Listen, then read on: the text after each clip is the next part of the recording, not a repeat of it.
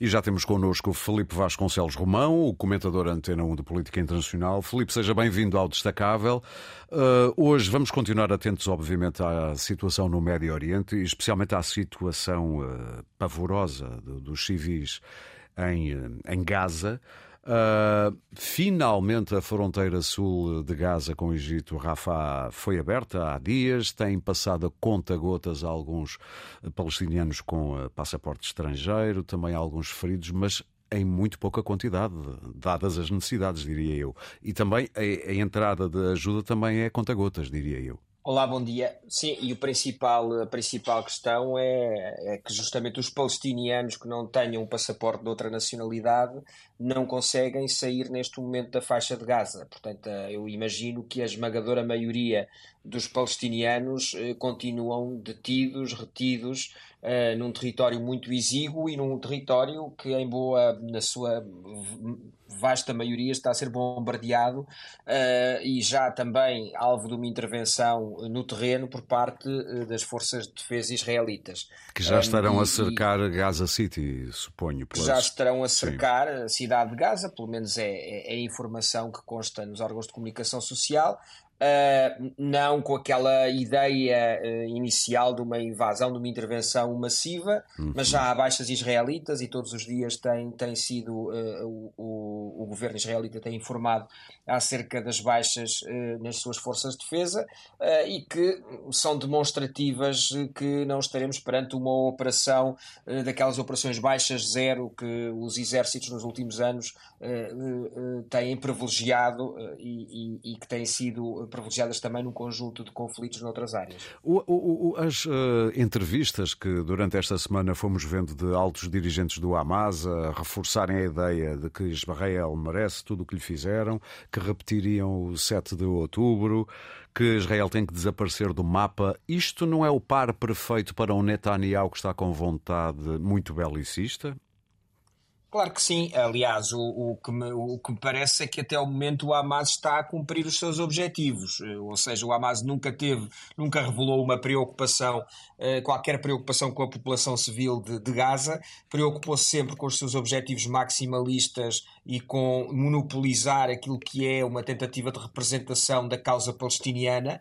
Eh, deturpou essa causa palestiniana nas últimas três décadas, em boa medida impulsionado justamente pelo que Aurélio mencionou mencionava, esse, esse extremismo uhum. também pelo lado israelita e pelos governos ultranacionalistas e ultra-ortodoxos que têm estado no poder nos últimos, nos últimos anos.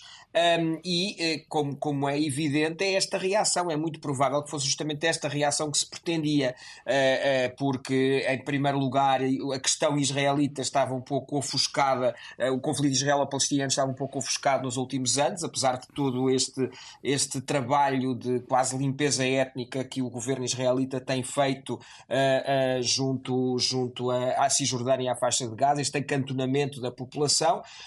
Um, e atenção, limpeza étnica não é sinónimo de, de, genocídio, estamos a falar de limpeza étnica no sentido de deslocação de populações e de limitação da, da, da população a um determinado território, isso é importante sublinhar. Como aconteceu agora um, no Nagorno-Karabakh, foi exatamente a mesma como coisa. Como aconteceu, Sim. exatamente, foi isso. É que nós é que nos habituámos à ideia de limpeza étnica, porque um genocídio é uma limpeza étnica, mas nem todas as limpezas étnicas são genocídios. Exato. Isso é importante uh, mencionar sempre.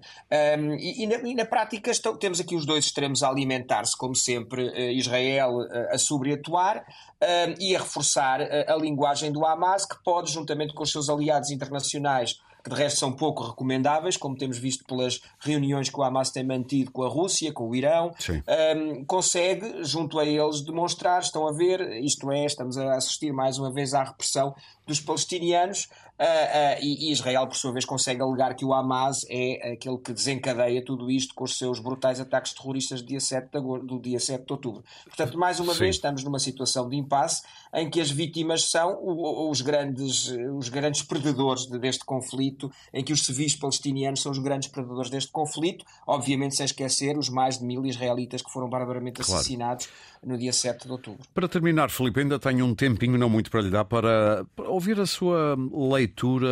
Tem-se falado muitos acordos de Abraão eh, que foram eh, a assinatura com a Arábia Saudita, foi interrompido o processo com o início desta, chamemos-lhe guerra. Uh, é uma guerra para todos os efeitos. Nem, nem, sei porque é que disse chamemos de guerra. É uma guerra que está a acontecer. É. Uh, os acordos de Abraão, como é que, que leitura é que faz dos acordos de Abraão? Porque tenta-se vender muito uma... esta imagem de que era uma aproximação de Israel aos árabes e os árabes, pronto, finalmente a reconhecerem Israel. É só isto? Era uma aproximação de Israel a determinados árabes. Eh, a árabes que estavam muito longe do conflito israelo-palestiniano, uhum. a, a, muitas centenas de quilómetros do, do, do, da Palestina e dos territórios palestinianos, eh, e serviu, sobretudo, foram uma grande fraude que foram eh, dirigida ou impulsionada primeiro pela administração Trump e que depois a administração Biden se preparava para concluir com um grande acordo entre, para, para estabelecimento das relações diplomáticas entre Israel e a Arábia Saudita, mas que não eram mais do que uma fraude, do que uma espécie de, de sarcófago que tentava uh, tapar uh, aqui o conflito israelo-palestiniano, ofuscá-lo perante essa aproximação a países que, na sua maioria, tinham com a Palestina uma coincidência étnica e cultural, mas que não tinham envolvimento direto neste, neste conflito. Não estamos a falar nada que se aproximasse, por exemplo, do, do estabelecimento de relações diplomáticas em 79 entre Israel e o Egito, ou em 94 entre a Jordânia Sim. e o Egito, e, desculpa, entre a Jordânia e Israel, esses sim países muito ligados historicamente ao conflito israelo-palestiniano. Portanto, no fim de contas, Marrocos, Bahrein, uh, os Emirados Árabes Unidos uh, uh, não, não eram, eram apenas algo, como se costuma dizer, para inglês ver e para bem. continuar a olhar para o outro lado e não para aquilo que é o drama terrível deste conflito, em que têm morrido muitos milhares de pessoas do lado palestiniano e agora também do lado israelita. Muito bem, muito obrigado, Felipe, e um bom fim de semana. Obrigado, igualmente.